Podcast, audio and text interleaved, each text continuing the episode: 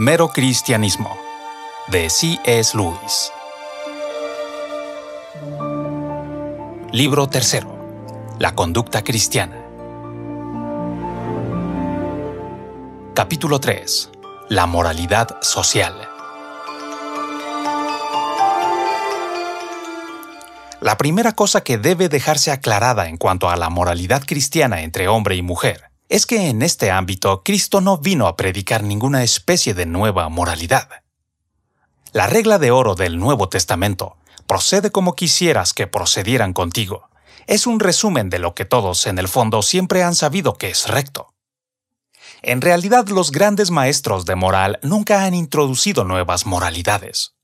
Son los charlatanes y los chiflados los que han hecho tal cosa.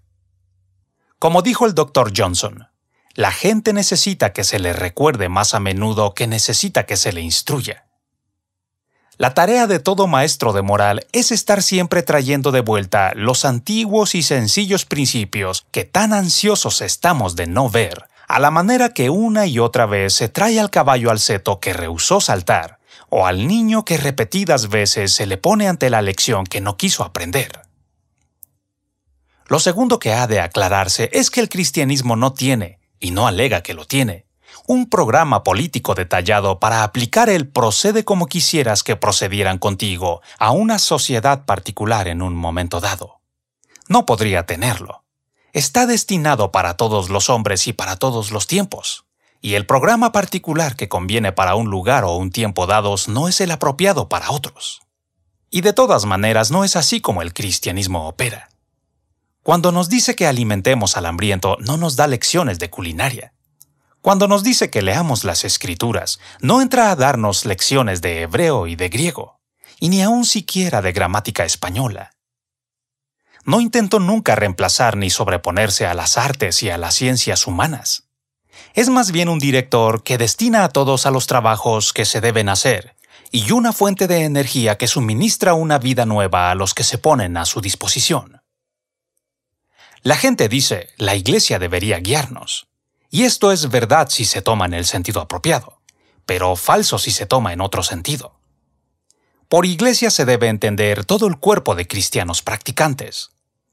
Y cuando se dice que la Iglesia debería guiarnos, querrán decir que algunos cristianos, los que tienen los talentos apropiados, deberían ser economistas y estadistas, y que todos los economistas y estadistas deberían ser cristianos, y que todos sus esfuerzos en la política y en la economía debería ser dirigido en poner en ejecución lo de procede como quisieras que procedieran contigo.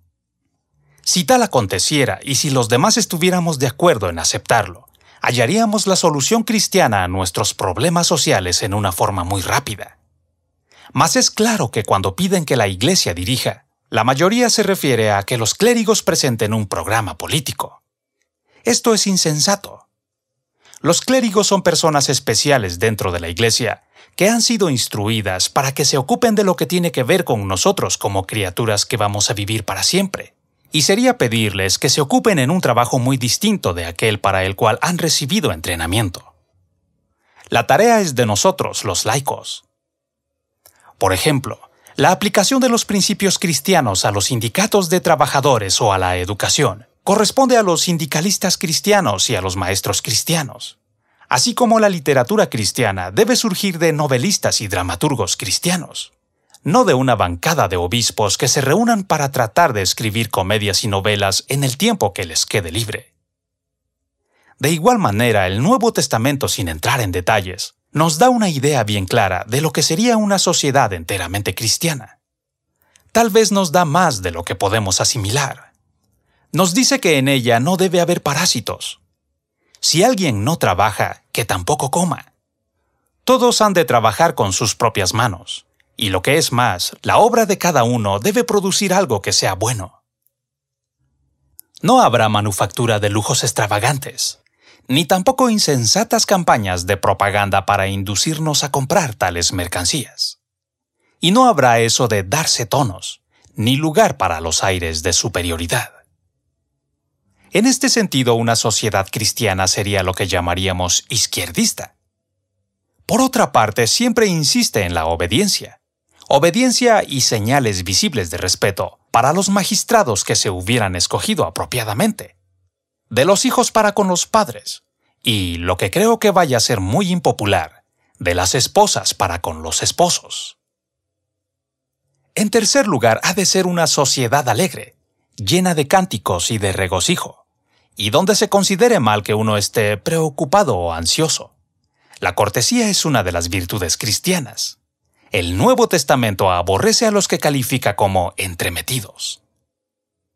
Si existiera una sociedad así y la visitáramos, creo que saldríamos de allí con una impresión curiosa. Saldríamos con la impresión de que su vida económica es muy socialista, y en tal sentido avanzada, pero que su vida familiar y su código de buen comportamiento son algo anticuados, tal vez muy ceremoniosos y aristocráticos. Nos gustaría alguna que otra cosa de allí, pero me temo que a muy pocos les gustaría todo en conjunto.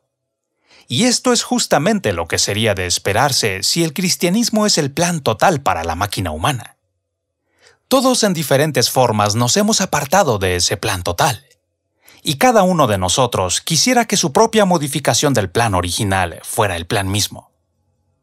Hallamos esto muchas veces en cuanto a todo lo que es cristiano de verdad.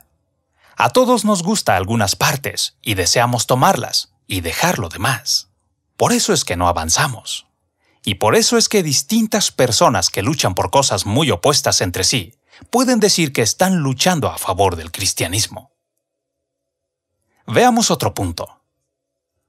Hay un consejo que nos dejaron los antiguos paganos y los judíos del Antiguo Testamento y los grandes maestros cristianos de la Edad Media, y que el moderno sistema económico ha desobedecido por completo.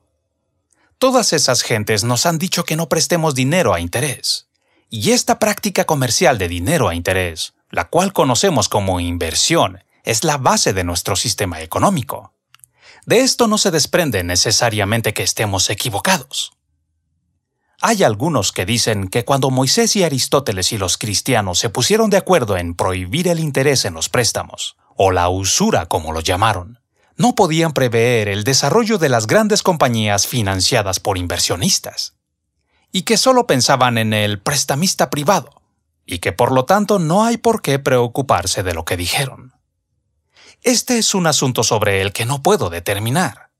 No soy economista, y sencillamente no sé si el sistema de inversión es o no responsable del estado de cosas en el cual nos encontramos.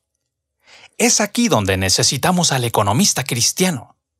Pero no sería honesto de nuestra parte que no dijéramos que tres grandes civilizaciones estuvieron de acuerdo, o así lo parece a primera vista, en condenar el sistema en el cual basamos nuestra vida. Un punto más y terminamos. En el pasaje del Nuevo Testamento en que se dice que cada quien debe trabajar, se explica por qué. Para que tenga que compartir con el que padece necesidad. La caridad el dar a los pobres es una parte esencial de la moralidad cristiana.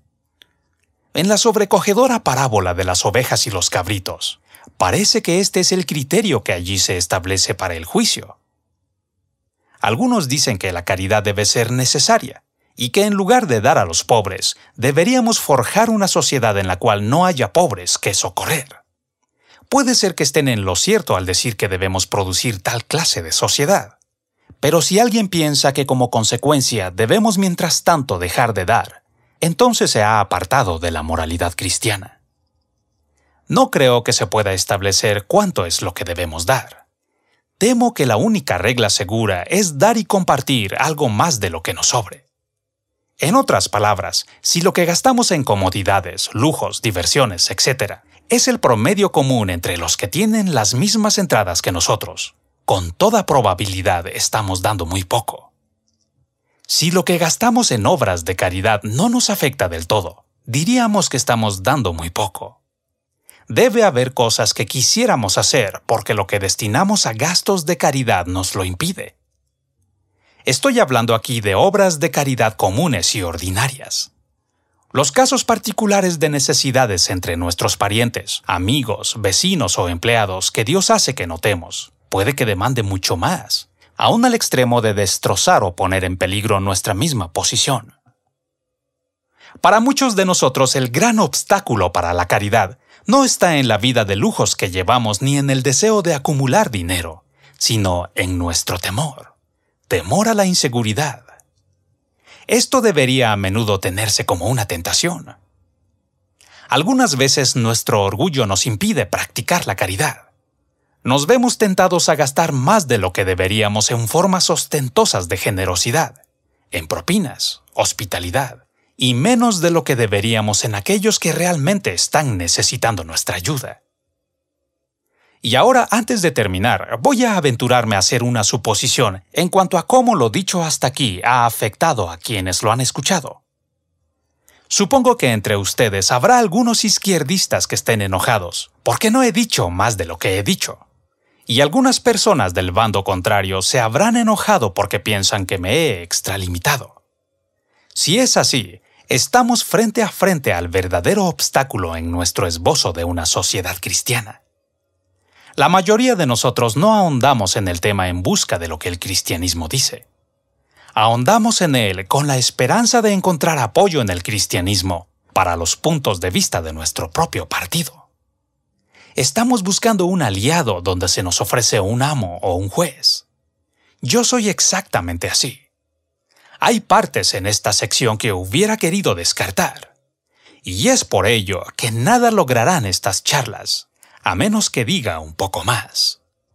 No va a llegarse al establecimiento de una sociedad cristiana, sino hasta cuando realmente la deseemos. Y no vamos a desearla realmente, sino hasta cuando lleguemos a ser plenamente cristianos.